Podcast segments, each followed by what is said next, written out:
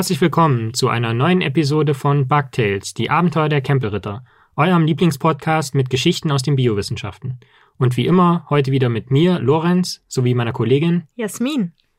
Genau. Das ist schon Folge Nummer 57 und wie immer beginnen wir mit die News. Ich habe mal gute News. Ich komme ja sonst immer mit den Doom-News. Aber ich habe schöne News. Und zwar gibt es diese Papageienart Kakapo. Kennst du die? Ja. Die haben einen mega lustigen Namen, Kakapo. Und die sind super gefährdet.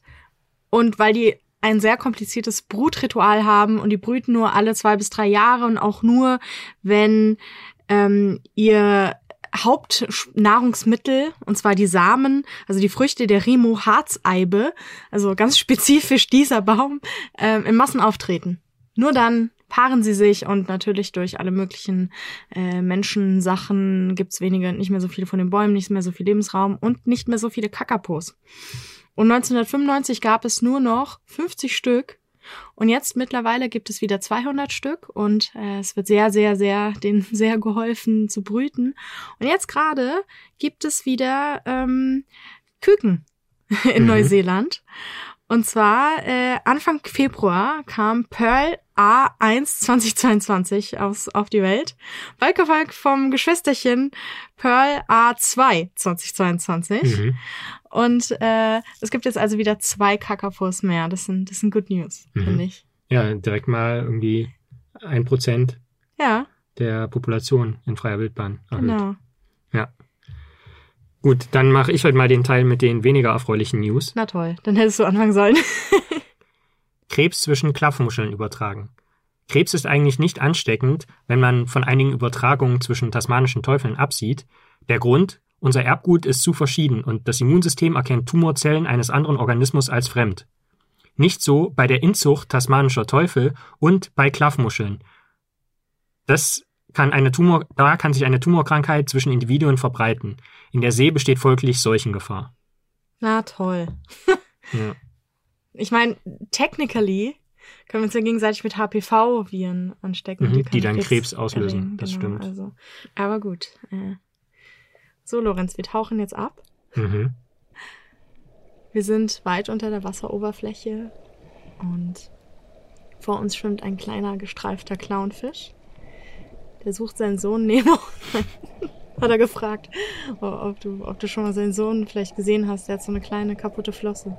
Ja, da drüben ist auch Dori, glaube ich. Ja, die hat sich mal wieder verlaufen. Ja. Jetzt schwimmen wir aber weiter. Dann kommen wir an sowas wie einem großen Felsen an. Und es sieht aus, als sei dieser Felsen, der total umvölkert ist von ganz vielen kleinen Fischschwärmen, die da rum äh, schwimmen und man sieht Krebse dazwischen rumlaufen. Und der sieht aus, als sei er komplett überzogen von Blumen. Und ist ganz bunt und leuchtet und mit unserer Tauchlampe können wir den anstrahlen und sehen, dass sich so Blüten öffnen und schließen und sowas. Lorenz, wo sind wir denn da heute? Ich glaube, wir befinden uns in einem Korallenriff. Ja, genau, das ist nämlich unser heutiges Thema, sind Korallenriffe. Was sind Korallenriffe überhaupt? Nun ja, sie sind Weltrekordhalter, denn Korallenriffe gelten als die größten von Lebewesen geschaffenen zusammenhängenden Strukturen auf unserem Planeten. Um die Malediven gibt es ein 600.000 Quadratkilometer großes Areal, was ein zusammenhängendes Korallenriff darstellt. Ich wüsste total gern, wie oft da Hamburg reinpasst. Müssen wir mal recherchieren. Müssen wir ausrechnen hinterher. Schreiben wir in, in die Folge rein dann. Ja. Genau. Und generell gibt es aber zwei verschiedene Typen von solchen Korallenriffen. Der eine Typ, das sind die, Eastside und Westside. Sorry. äh, die, die, die heißen und die coolen. Okay. Die heißen, das sind nämlich die tropischen Riffe, die existieren nur bei dauerhaften Wassertemperaturen überhalb von 20 Grad Celsius. Und das ist im Prinzip in einem Gürtel, der sich um den Äquator auf dem Globus zieht. Also wenn man sich jetzt den Erdball anschaut, dann hat er so einen guten, äh, breiten Gürtel von 30 Grad nördlicher Breite bis 30 Grad südlicher Breite. Und da findet man, wenn überhaupt, äh, tropische Korallenriffe, weil da eben die Wassertemperatur entsprechend hoch ist. Und das Ganze ist dann auch in Flachwasserbereichen, weil die tropischen Riffe brauchen Sonnenlicht, um zu wachsen. Das heißt, in einer großen Tiefe funktioniert das einfach nicht mehr, weil da nicht mehr genug Sonnenlicht ankommt. Ist ja auch kälter dann, ne? Und da ist es auch kälter, genau. Also kommen eigentlich zwei Sachen zusammen. Es ist nicht warm genug und es ist nicht hell genug. Und das unterscheidet sie eben von den Tiefseeriffen, also der zweiten Art von Korallenriffen. In Kaltwasserriffen meinst du? Die können genau im kalten Wasser vorkommen, weil dort die Korallen nicht auf Sonnenlicht angewiesen sind, sondern die filtrieren eigentlich nur so diesen Zooplankton nennt man das, also so Kleingetier, was da rumschwimmt. Man kennt das ja vielleicht von der Walnahrung, diesem Krill, also äh, kleinen Krebs. Also Grill, Krebsen nicht, und so. nicht Grill. Genau, Grill. Weber, Weber Ja, Grill. Ja, ja, in Thüringen äh, ist das ein und dasselbe Wort. und ähm, genau, die sind nicht auf Sonnenlicht angewiesen. Ansonsten können sie aber auch formidable Korallen hervorbringen, aber nur etwa zwei Prozent, ich glaube 20 von 1000 Arten dieser Korallen in diesen Tiefsee Korallenriffen sind riffbildend. Die anderen sind dann eher so vereinzelt. Ja, das sind dann eher so die Individualisten. Genau. Okay. Und die Frage ist jetzt ja vor allen Dingen bei den tropischen Riffen, die man ja so kennt als Domizile zum Schnorcheln mit der Farbenpracht äh, wirklich in, nah an der Wasseroberfläche, wie die entstanden sind oder wie die entstehen können. Mhm. Und eigentlich beginnt alles immer zunächst einmal als Saumriff. Und das kann man sich vorstellen, im Prinzip küstennah, wo das Wasser noch nicht sonderlich tief ist, dass sich langsam immer mehr Korallen da ähm, anlagern und quasi eine Schicht bilden und dass sie so dann auch in langsam tiefer werdenden Wasserregionen durch diese Schichten, die sie aufeinander stapeln, immer an der Wasseroberfläche bleiben und dann quasi immer weiter in das Ozeaninnere reinwachsen können, also auch in tiefere Gebiete, weil sie eigentlich so einen Saum um, um, die, um den Küstenstreifen bilden. Mhm. Und dann äh, ein, ein klassisches Beispiel dafür ist das Rote Meer. Da war ich selber auch schon in Eilat, das ist eine Touristenstadt im Süden von Israel. Und da kann man wirklich, geht man einfach in das äh, Wasser rein und hat da sofort also diese farbenbunten äh, Korallenriffe und man kann da schnorcheln. Ich bin da zum ersten Mal in meinem Leben geschnorchelt. Du bist geschnorchelt? und war komplett überwältigt von den Fischen und der Farbvielfalt, die man Oh. da, die man da sieht. Wann war das? Das war 2018. Oh, ich sterbe Januar vor Neid. 2018. Ich will auch. Genau. Und dann kann es aber mitunter sein, dass, also wenn das Riff sich dann sozusagen von den küstennahen zu den etwas tieferen, küstenferneren Zonen ausgewachsen hat, dass die Bereiche, die nahe zur Küste sind, langsam abgetragen werden und erodieren. Also durch Strömungen oder durch Winde oder Unwetter oder äh, wie auch immer. Und dann bildet sich mit im Laufe der Zeit bricht quasi dieser Mittelbereich des Korallenriffs bricht weg und es entsteht eine Lagune, also eigentlich eine flach, eine tiefere Zone. Mhm. Ähm, also wir haben Küste, dann haben wir eine tiefere Zone, tief heißt bis zu 70 Meter Mhm. und dann wieder die Flachwasserzone mit dem eigentlichen, mit dem eigentlichen Korallenriff. Mhm. Und das erinnert von der Struktur her dann eigentlich schon fast an ein Barriereriff. Ja. Ähm, bei dem ist es allerdings so, dass das nicht sozusagen dadurch entsteht, dass küstennähere Teile abgetragen werden und da wieder ein tieferer Wasserbereich entsteht, sondern dass das eigentliche Riff wie so ein, wie so ein Hügel eigentlich schon im tiefen Wasser nach oben wächst und dort Mhm. aufragt. Ah ja, okay. Und das heißt, auch da hat man dann wieder quasi die küstennahe, flache Region, dann hat man einen tieferen Bereich und dann hat man eben dieses Riff, dieses Das heißt, Barriereriff mit in- Flachwasser. in diesem tieferen Bereich, also die müssen ja erstmal so hoch wachsen. Das heißt, unten sind sozusagen Pionierkorallen, sind Kaltwasserkorallen oder was? Oder äh, weil wenn du sagst von 70 Meter da unten, da ist ja auch nicht mehr viel mit Photosynthese, Symbiose oder so. Das ist gut möglich, dass das so ist. Ähm, vor allen Dingen dauert es halt unfassbar lange. Ja, ja, klar. Also man kann sich das so ein bisschen so vorstellen wie diese Stalagmiten, also diese Tropfsteine in Tropfsteinhöhlen, die quasi vom Boden nach oben wa äh, wachsen und äh, da langsam Kalk aufschichten. Mhm. So muss dann im Prinzip ein riesiger Hügel im, also vom Meeresboden bis äh, zu den oberflächennahen Regionen vorwachsen. Und das dauert ganz einfach relativ lange, aber es entsteht dann mit der Zeit eben so eine Barriere. Und prominentes Beispiel für so ein Barriereriff ist eben auch das große Barriereriff oder das Great Barrier Reef in Australien. Ich habe mir tatsächlich nie Gedanken über den Namen gemacht, jetzt erst, als du das jetzt erzählt hast. Ja. Hm. Genau. Ähm, dieses Great Barrier Reef ist ähm, seit einigen Jahren bereits UNESCO-Weltnaturerbe und besteht allerdings aus einer Vielzahl von Einzelriffen. Deswegen haben wir das eben bei dem Weltrekord auch nicht benannt. Also es ist natürlich Mhm. auch ein großes Areal, aber besteht aus vielen einzelnen Riffen. Und diese, dieses Riffgebiet ist schon eine halbe Million Jahre alt oder so 600.000 Jahre, wenngleich erste Korallenriffe in der Region bereits vor 25 Millionen Jahren zu wachsen begannen. Insgesamt ist das Great Barrier Reef damit allerdings noch eher ein Jungspund, denn es gilt mittlerweile als gesichert, dass die Blütezeit der Korallenriffe auf unserem Globus, also die Zeit, in der auch die größte Vielfalt an Korallenriffen bestand, im Kambrium war. Und das ist Kambrium, sein Erdzeitalter, das ist 500 Millionen Jahre her. Und das Lustige ist, dass man mittlerweile, wenn man solche alten Korallenriffe oder die Überreste dieser alten Korallenriffe heutzutage analysiert, dann kann man sich die Sauerstoffverbindungen anschauen und kann damit ausrechnen oder messen, wie damals die Temperaturen waren und wie damals der Salzgehalt der Gewässer war. Mhm.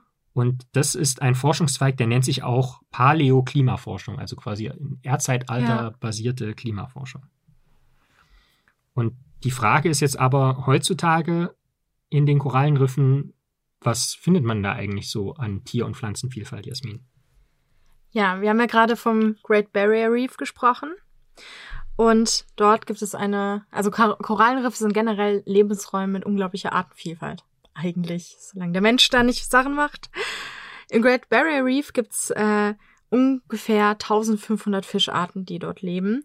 350 Arten von Hartkorallen, über 4000 Weichtierspezies, also so Schnecken, Tintenfische und so weiter. Und um die 400 Schwammarten.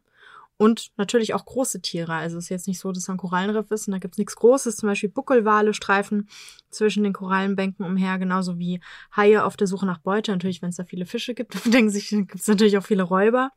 Und viele andere Meeressäuger und andere große Fische und sowas treiben sich dort rum. Krass. Ich habe gelesen, dass deswegen die Korallenriffe auch als Regenwälder der Ozeane bezeichnet werden, Ja. weil die Artenvielfalt da so groß ist. Ich fänd's total lustig, wenn man die Regenwälder Korallenriffe der Erde des, Ja. des, Land, der, des Landes nennen würde. Ja. Ja. Aber ich, ich will hier erstmal, bevor ich zu ganzen, zu ähm, namensgebenden Tieren komme, den Korallen, erstmal einen ungewöhnlicheren Bewohner des Korallenriffs eingehen. Auf den bin ich nämlich bei der Recherche gestoßen. Das weltweit einzige Salzwasserkrokodil. War mir persönlich jetzt nicht so klar, dass die äh, Krokodile da auch im Meer sich rumtreiben. Ernähren sich von Tauchern oder? Ja, von, von, von schnorchelnden Lorenzen. Musst du Mhm. aufpassen, ne? Die gehören ja zu den Landwirbeltieren und weltweit unterteilen wir sie in um die 25 Arten, ja. Und die leben normalerweise an Flussläufen oder Seen der Tropen und Subtropen. Ich meine, viele von uns kennen ja so Tierdokus, wo sich Krokodile zum Beispiel in Afrika ein trinkendes Gnu oder so eine Gazelle am Wasser schnappen und die Beute unter Wasser ziehen. Und die sind ja so mega stark, also die haben so große Schädelknochen, äh, so ein Krokodilskopf schon krass und damit können sie Knochen brechen und alles. Also die sind wirklich äh, rabiat. So, und während sich so ziemlich alle Arten im Süßwasser wohlfühlen, gibt es einen Verwandten, der sich unter anderem auch einen anderen Lebensraum gesucht hat. Und zwar ist das das Salzwasserkrokodil, auch bekannt als Leistenkrokodil, Crocodylus porosus. Es lebt zum Teil auch im Süßwasser, also normalerweise so der Standardlebensraum, sage ich mal, sind so Mangrovenwälder und sowas.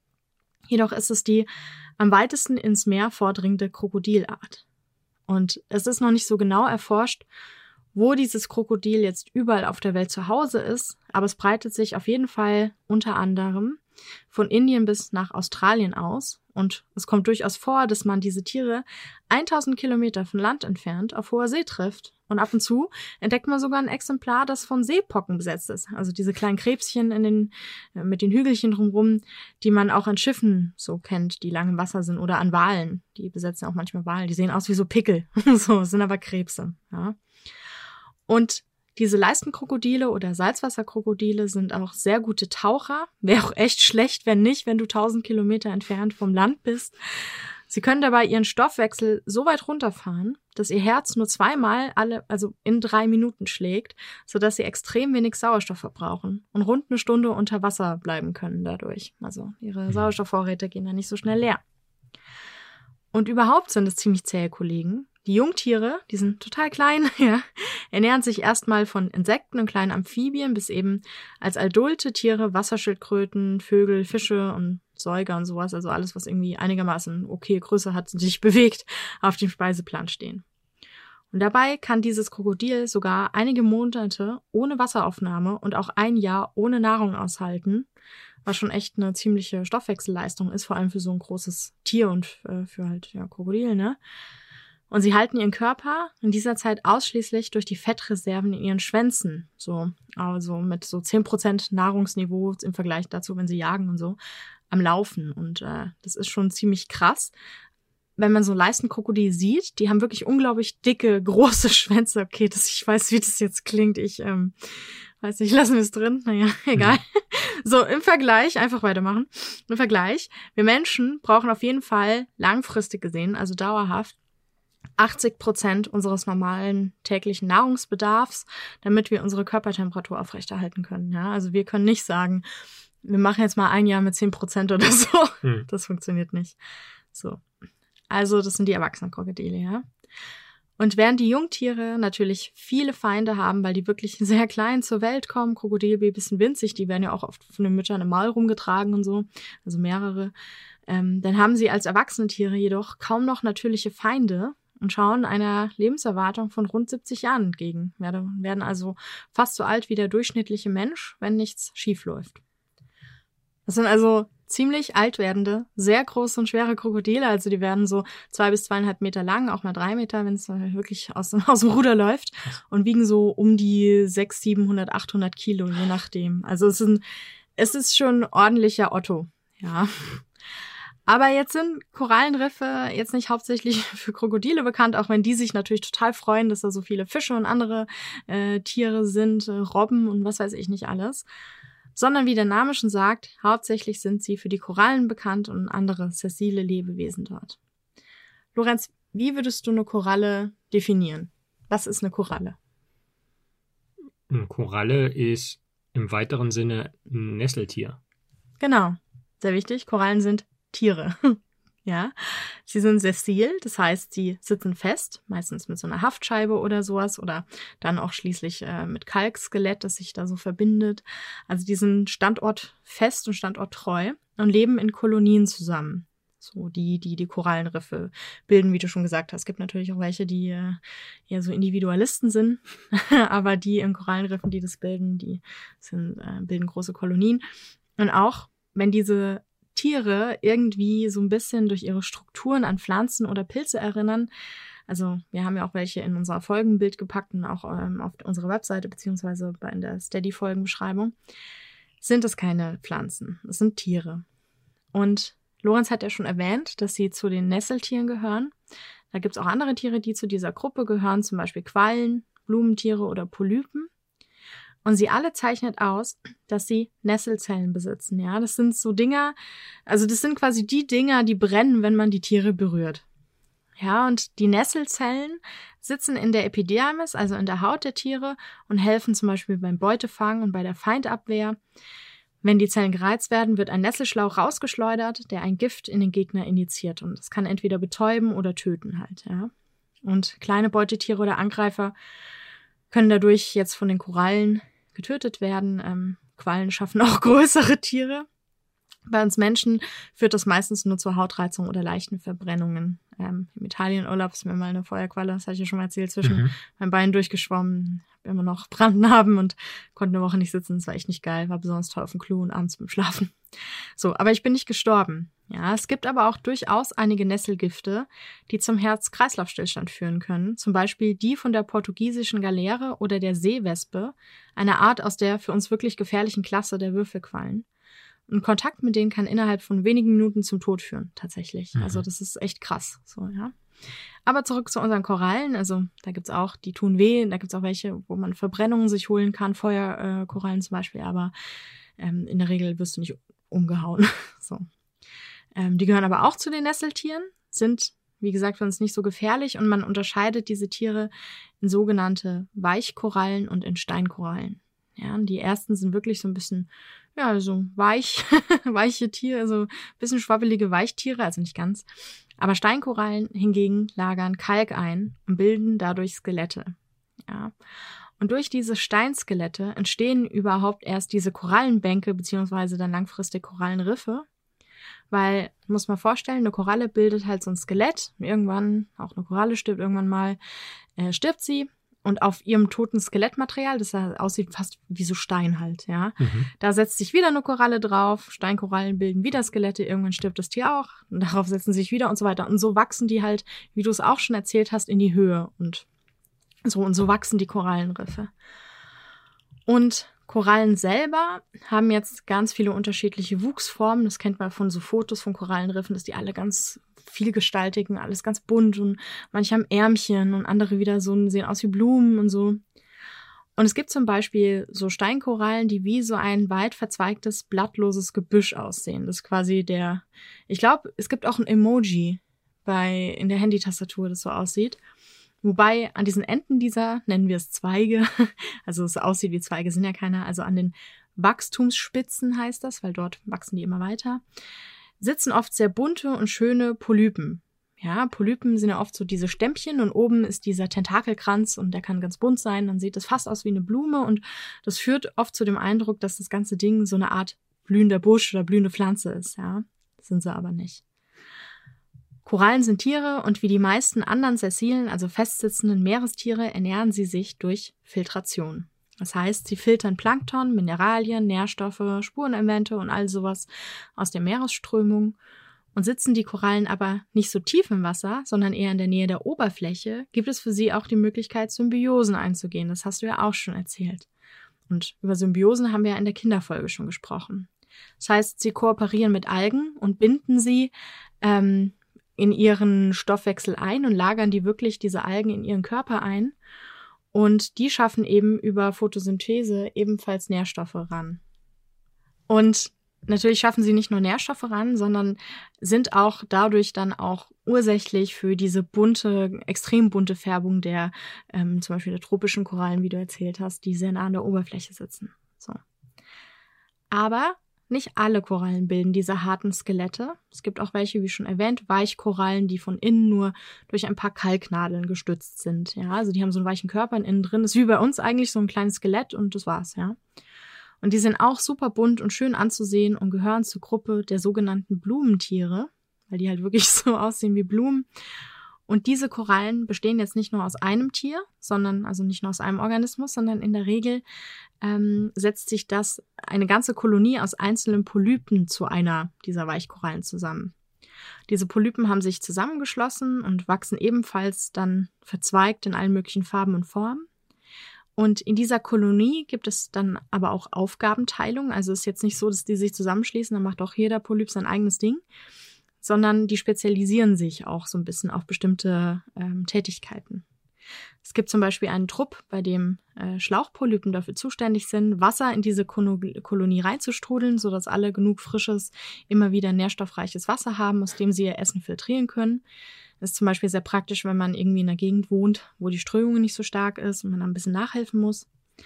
Dann gibt es andere Polypen, die haben sich aufs Fressen spezialisiert. Das sind dann Fresspolypen. Zum Beispiel ähm, bei den Feuerkorallen, die man lieber nicht anfasst, weil es weh tut, ähm, haben die so einen von Tentakeln umkränzten Mund. Und da strudeln sie die Beute rein oder äh, schocken kleine Krebschen mit ihren Nesseln und die fallen dann da rein. Und ähm, da alle Polypen der Kolonie miteinander verbunden sind, kriegen also alle auch was von diesen Nährstoffen ab. Ja. Und dann gibt's noch um die Fresspolypen sitzen meist Wehrpolypen.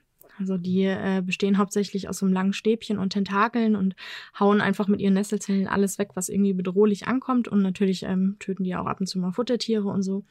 Gibt also eine ganz gute Arbeitsteilung, ja. Neben all den Korallen gibt es noch mehrere Tierartengruppen, die dort auch sitzen. Und eine, die wird oft übersehen, beziehungsweise wissen bei der viele gar nicht, dass es Tiere sind, und zwar die der Schwämme. Menschen, die Naturschwämme zu Hause nutzen, zum Beispiel in der Badewanne und so weiter, wissen gar nicht, dass sie sich dabei mit einem Tierkadaver abreiben, denn genau das ist so ein Naturschwamm. Es gibt tatsächlich auch eine Art, die wirklich äh, den Namen trägt, gewöhnlicher Badeschwamm. Auch echt gemein irgendwie. Spongia officinalis. Diese Art kommt vor allem im Mittelmeer vor und wird eben massiv von uns Menschen getötet und benutzt. Und es gibt drei verschiedene Schwammbautypen, Ich weiß gar nicht, ob ich davon schon mal im Podcast erzählt habe, aber in meinem Buch Abschied von Hermine erzähle ich davon und sehr viele verschiedene Arten. Aber ich konzentriere mich jetzt hier mal auf eine Art, also auf diese Art des gewöhnlichen Badeschwamms. Der sieht genau, die sieht genauso aus, wie man sich einen Badeschwamm vorstellt. Also ist einfach so rund und ähm, wenn man es nass macht, fluffig und trocken ist dieses Bongin, aus äh, dem die bestehen, hart. So. Und weil wir das jetzt schon länger nicht mehr hatten, Lorenz, gibt's hier mal wieder meinen Senf zu einem Thema in der Rubrik Meinung. Eine Firma, die ich sehr schätze und bei der ich auch schon Periodenunterwäsche gekauft habe, hat mir diese Woche ein Newsletter gesendet, den ich dann so interessiert durchgescrollt bin. Nur stieß ich dann dabei auf ein Produkt, das mir, über das ich mich so gar nicht gefreut habe, das da zu sehen, und zwar auf Menstruationsschwämme. Jetzt, warum mir das nicht gefällt. Ein Schwamm ist, wie gesagt, ein Tier. Und dieses Tier ernährt sich, so wie Korallen und so, hatten wir eben auch, durch Filtration. Und damit er sich gut ernähren kann und auch äh, immer genug reinfiltern kann, ist er von Hunderten, Tausenden, Zehntausenden oder sogar noch mehr Poren durchsetzt, je nachdem, wie groß der Schwamm ist. Ja? Und durch diese Poren strömt Wasser ins Innere und der Schwamm filtert für sich die Nährstoffe raus, die er braucht. Und äh, so, ja. Und wer schon einmal einen Küchenschwamm besessen hat, also Lorenz, du weißt es bestimmt auch, einmal richtig schön damit gespült, ja, und mal ein bisschen benutzt, kriegt man das Ding nicht mehr wirklich sauber. Im Sinne von rein, ja. Mhm. Und dasselbe ist natürlich bei den Naturschwämmen auch der Fall. Es ist nicht möglich, diesen Tierkadaver, was er nun mal ist, mit seinen unzähligen Poren jemals wirklich sauber zu kriegen, auch nicht bevor man den benutzt hat. Ja, man muss mal überlegen, wenn man diese Schwämme erntet, wie die aussehen. Ja, die sind total dunkel verfärbt, voll mit Schleim und so. Und weil äh, sich das einige WissenschaftlerInnen auch schon dachten, hat die amerikanische FDA 1995 Menstruationsschwämme, also die gibt's schon ganz lang, unter die Lupe genommen, um herauszufinden, wie schädlich oder gut sie wirklich sind. Spoiler, war nicht so gut. ja. Und die Ergebnisse der FDA verlinken wir euch auch in den Show Notes.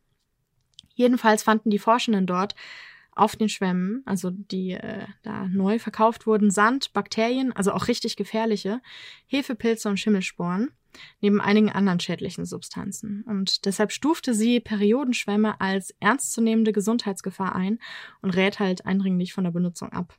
Und das ist ja auch logisch, ich würde zum Beispiel, ich weiß nicht, wie es dir geht, Lorenz, niemals an einem Spülschwamm zuzeln, der schon ein halbes Jahr in Benutzung ist und dann sagen, ausgespült würde und auch nicht, wenn er in Essig eingelegt wurde. Also würdest du da dran saugen? Nee. ich auch nicht. Ist voll eklig. Ich meine, man muss ja schon wieder, wie, wie das Ding riecht und alles. Ach. Ja, und wenn man sich so einen Naturschwamm in die Vagina schiebt, kann es gut gehen, muss es aber nicht. Die Oberflächenstruktur des Tiers kann je nach Individuum die Schleimhaut reizen und zerkratzen da fängt's schon an. Und äh, ich habe das auch auf Twitter geteilt und auf Instagram. Da hatten mir auch einige Frauen geschrieben, dass sie das mal versucht haben und haben sich da ihre Vagina zerkratzt mit. Und durch diese kleinen Mikrowunden können dann Keime in den Blutkreislauf eindringen, die zum Beispiel auf dem Schwamm sitzen oder die man so an sich hat und zum Beispiel zu einer Blutvergiftung führen oder zu TSS, also dem gefürchteten Toxic Shock Syndrome. Bakterien können die Harnwege infizieren, die Gebärmutter, alles Mögliche. Also man kann sich Hefepilze einfangen, die auf dem Schwamm sitzen und, und, und. Und äh, laut Herstellerin soll man den Schwamm auch noch sechs bis 24 Monate nutzen. Also so. und zwischendrin halt in Essig, mit Essigwasser sauber machen. Aber ähm, ich weiß nicht, Lorenz, du hast ja bestimmt schon was sterilisiert. Mhm. So, ähm, ich glaube, das klappt nicht so gut. Mhm. Und ich finde es furchtbar, dass damit als natürliche, Anführungsstrichen, mhm. und nachhaltige Alternative geworben wird. Und nur weil etwas natürlich ist, ist es noch nicht sanft oder so. Eben haben wir ja von Seewespen gesprochen, deren Berührung dich Minuten töten kann. Oder auch ein Tee aus Engelstrompete ist ganz natürlich und rein pflanzlich und tötet dich halt dennoch ziemlich schnell. Und natürlich heißt nicht automatisch reiner oder besser verträglich. Und zu der Sache mit dem nachhaltig. ja, ich weiß nicht, wie nachhaltig es ist, ein Meerestier in massiver Größenordnung zu fischen und zu töten, auch wenn es sozusagen Farmen sind. Man kennt es ja auch von anderen Speisefischen oder so. Ähm, das wird ja immer alles drumherum wird in Mitleidenschaft gezogen und laut dieser Firma werden diese Periodenschwämme, Zitat, schonend im Mittelmeer geerntet. Und ich denke mal, mit dem Ernten soll man so eine Assoziation zu Pflanzen oder Pilzen kriegen und halt nicht erfahren, dass das ein toter Tierkörper ist, den man sich da reinschiebt. Und mit dem schonend und nachhaltig geerntet, so als hätte das systematische, Anführungsstriche, Ernten keine Auswirkungen auf die anderen dort lebenden Organismen, ja, als, wär, als würden da Schwämme alleine wohnen und wenn man die da aberntet, nicht äh, tausende andere Tiere töten, also und Pflanzen alles. Also mein Tipp nach diesem Rant: Bitte lasst Menstruationsschwämme links liegen, eurer Gesundheit zuliebe. Es gibt tolle andere Alternativen. Es gibt Menstruationstassen, Periodenunterwäsche und so weiter. Und ähm, es muss nicht unbedingt ein totes, keimiges Tier sein. So. Ähm, jetzt habe ich ja ein bisschen nach diesem Rant und vor diesem Rant über die sitzenden Bewohnerinnen und Bewohner gesprochen, die sich auf Korallenriffen äh, finden und könnte hier noch eine Stunde über Fische, Muscheln, farbenfrohe Schnecken, Krebse und, und, und abgehen, die in Korallenbänken ihr Zuhause finden. Aber weil ich ja gerade schon angeschnitten habe, dass es vielleicht nicht so toll ist, wenn man so Schwammbänke oder Korallenriffe stört, erntet, whatever, widmen wir uns doch mal einem anderen Thema, und zwar den Bedrohungen, die sich Korallenriffe ausgesetzt sehen. Genau, wodurch werden Korallenriffe bedroht?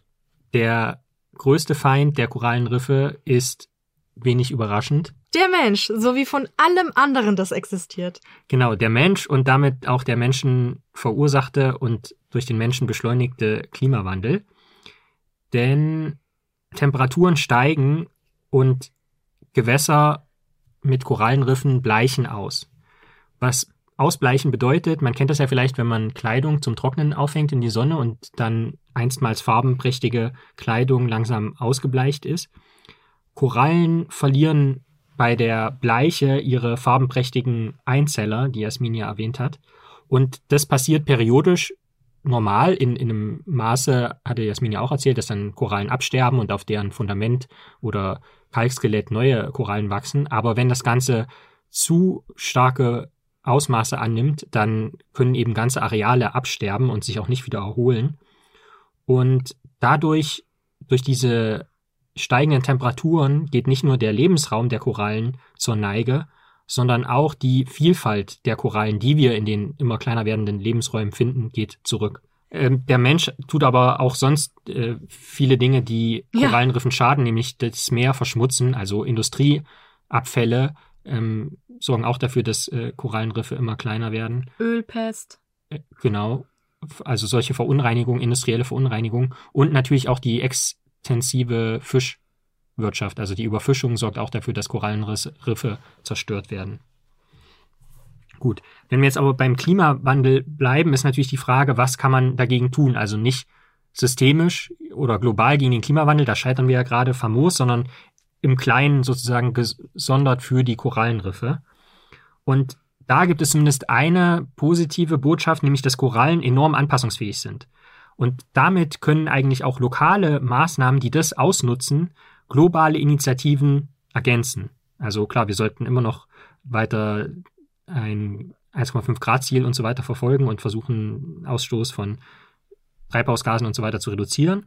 Aber lokal kann man eben auch Korallenriffe schützen. Und das wurde wissenschaftlich untersucht, jetzt nicht im Great Barrier Reef, sondern im Palau-Archipel. Das ist also eine Inselgruppe, ein eigener Staat im Westpazifik. Und da gibt es eine Korallenart mit dem Namen Acropora hyacinthus. Oh. Und diese wurde jetzt auf ihre Anpassungsfähigkeit hin untersucht, was steigende Temperaturen betrifft. Das heißt, in 221 von diesen von dir schon angesprochenen Kolonien, in denen diese Korallen vorkommen, wurden Hitzestresstests durchgeführt. Und zwar in diesem Palau-Archipel innerhalb von 37 Einzelriffen. Und das Fazit, eigentlich in allen Riffen und allen Kolonien gibt es zumindest vereinzelt Arten, die heiße, ausgebleichte Riffe wieder besiedeln können, also die entsprechend Anfassung, anpassungsfähig sind. Hat man dafür gesunde Riffe unter Hitzestress gesetzt? Nee, man hat, ein, also man konnte leider einfach schon da so. innerhalb dieser Riffe quasi, konnte man, hm. also zum einen hatte man eine genaue gute Vorstellung davon, wie, wie sich äh, der Temperaturgradient entwickelt. Mhm. Aber man hat dann einzelne Korallen, die man dort gefunden hat, rausgenommen und hat die quasi außerhalb des Ozeans mhm. ähm, gequält. Cool. Nein, das ist schon klar. Äh, Hitze ausgesetzt und mhm. geschaut, wie stressresistent die sind, beziehungsweise mhm. die dann in, also im Labor unter definierten Bedingungen geschaut, können die eigentlich unter höheren Temperaturen zum Beispiel dann eben eine neue Nische besiedeln oder, oder wieder auffüllen, die mhm. vor, wo vorher also eine große Bleiche aufgetreten ist. Krass. Und dann ist das Öko, also das Ökosystem Korallenriff ist natürlich etwas komplexer und deswegen gibt es auch folgende Diskrepanz, nenne ich es mal. Also die Korallen, die in Symbiose mit ganz vielen verschiedenen Algen vorkommen, sind besonders anfällig für diese Bleiche. Also man kann sich das so vorstellen, die Algenfreunde der Korallen sind dann zum Beispiel besonders temperaturanfällig. Das heißt, wenn die Temperatur steigt, steig, sterben die schnell ab und damit natürlich auch die Korallen, die mit denen in Symbiose leben. Hm. Das Problem, wenn die Korallen weniger Symbiosen eingehen, sind sie zwar temperaturresistenter, aber wachsen auch langsamer. Das heißt, die können dann zwar in heißen, ausgebleichten Korallenriffen überleben, aber das, die nicht so schnell wieder auffüllen. Das heißt, da muss ja. so eine Balance geschaffen werden. Also es braucht eigentlich genau die richtige Anzahl von Algenfreunden, um immer noch temperaturresistent zu sein, hitzeresistent zu sein, aber auch schnell wieder wachsen zu können. Hm. Und Toleranz ist super auch von Korallen nicht nur gegen Hitze, sondern gegen die Versäuerung der Meere. Wir hatten das ja schon angesprochen, Ölpest und Verunreinigung mit Industrieabfällen sorgt dafür, dass die Ozeane immer saurer werden. Und aber auch da sieht man eben, dass es einzelne Arten gibt, die da besonders anpassungsfähig sind. Und ein Ziel müsste eigentlich sein, dass man in allen, dass man alle Riffe sozusagen kartiert, dass man weiß, was da ist und dann genau sozusagen diese Arten noch besser sozusagen schützt, um sicherzustellen, wenn die nächste Bleiche kommt, dass die dann danach auch wieder dieses Riff wieder bevölkern können. Ja. Und da wurde jetzt im Prinzip so ein Kommentar veröffentlicht im Journal eLife im September 2021 und schon kurz zuvor, im Juli, gab es einen Aufruf im Magazin Nature, der hieß Breeding Heat Tolerant Corals to Save the Great Barrier Reef. Also man soll wirklich jetzt zielgerichtet diese hitzebeständigen Korallen züchten, um in dem Fall das äh, Great Barrier Reef zu retten. Übrigens, ähm, was die Wechselwirkung zwischen Klimawandel und Korallenriffen betrifft, ist es natürlich auch komplexer, weil wir hatten ja, du hattest erwähnt, dass Riffe, wenn man so will, dadurch, dass sie Kalk absondern, auch eine Art Kohlenstoffdioxidspeicher sind. Ja. Denn Kalk ist ja Calciumcarbonat, also CaCO3. Und das ja, da hört man quasi schon fast das CO2 darin. Also hm. Carbonat ist das Salz der Kohlensäure, also in Kohlendioxid in Wasser gelöst. Und zum Beispiel ist es ja dafür Voraussagen des Klimawandels nicht unerheblich, wie viel Kalk und damit Kohlendioxid eigentlich in so einem Riff gespeichert ist. Also mhm. das ist gar nicht so leicht, das auszurechnen. Und da gab es jetzt gerade eine Publikation, also eine Veröffentlichung im Journal Scientific Reports, die hat ausgerechnet, dass im Great Barrier Reef nicht weniger als 8000 100 Gigatonnen Calciumcarbonat gespeichert sind. Ich kann mir nicht mal vorstellen, wie viel das, das ist. Nee, also da äh, ist jetzt schwer, irgendeinen Vergleich zu schaffen, aber also das sind riesige Kalkspeicher, wenn man so will. Und die haben natürlich dann auch wieder äh, beeinflussen die Klimaentwicklung ja auch wechselseitig. Und das rundet so ein bisschen eigentlich die Botschaft zur Bedrohung von Korallenriffen ab. Es ist alles sehr komplex. Eigentlich hm, kann man wenig optimistisch sein. Also das Great mhm. Barrier Reef ist ja auch ein Beispiel gewesen, wo es vor ein paar Jahren im PNAS, also im Journal PNAS, ein Paper gab, dass wirklich in den letzten Jahren 50 Prozent der Artenvielfalt dort einfach gestorben ist und ja. ich glaube auch die Fläche 50 Ja, es gab äh, einige extrem große Bleiche-Ereignisse und ja. die sind irreversibel geschädigt.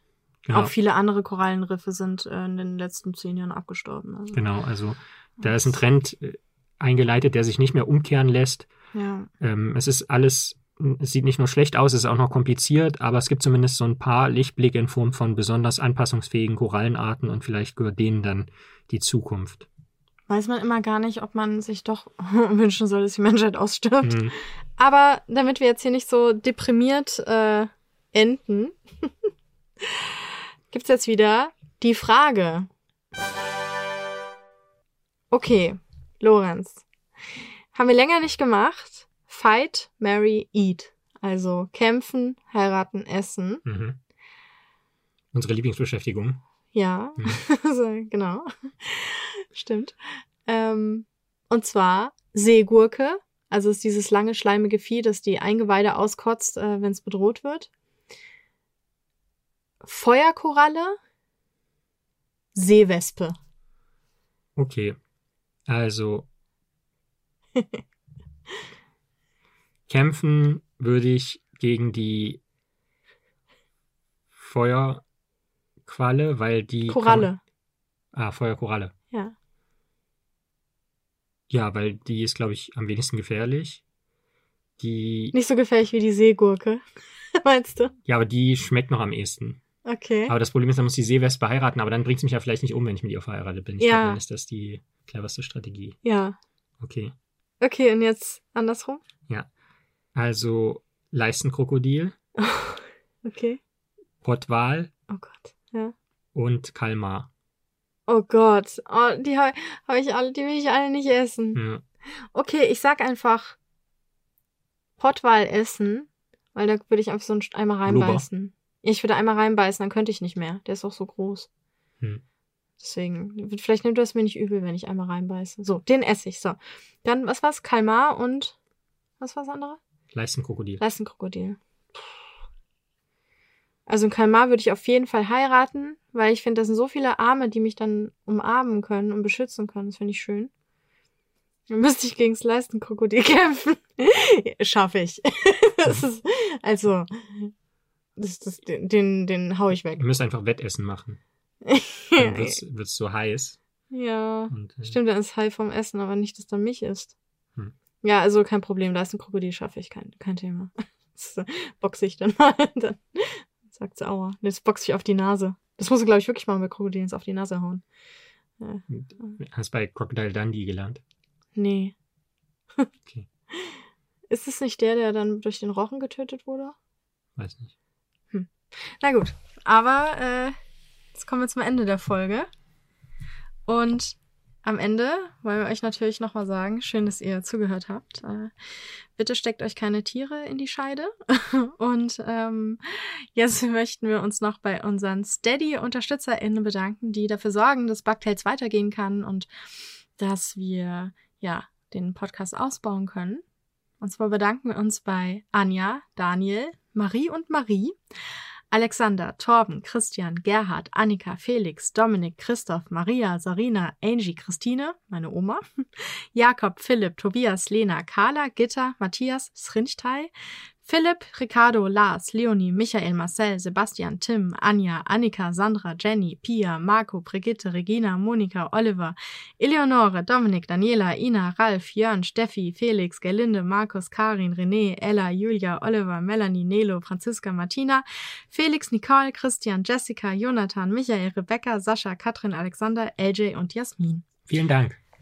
Ja, vielen Dank und wir hören uns beim nächsten Mal. Denkt dran, uns äh, bei Steady zu unterstützen. Das wäre ganz toll. Ihr findet uns unter steadyhq.de-bugtails oder einfach bei der Suchmaschine eurer Wahl Steady und Bugtails eingeben oder bei uns bei Instagram vorbeischauen oder Twitter. Und dort ähm, ist unsere Steady-Seite auch verlinkt. Äh, folgt uns auf sozialen Netzwerken, erzählt euren Freundinnen und Freunden, was für ein toller Podcast das ist. Bewertet uns sehr gerne bei Spotify, das würde uns sehr helfen. Da kann man nämlich jetzt Sternchen vergeben. Und äh, natürlich freuen wir uns, wenn ihr uns gut bewertet bei Apple Podcasts. Und denkt immer dran, nett zur Natur zu sein. Seid neugierig, bleibt neugierig und äh, Und immer schön aha. Macht's gut. ciao. Und immer schön was? Aha. Ara? Abstand, Hygiene und äh, Okay, das klingt wie Ara. Okay. Ah ja.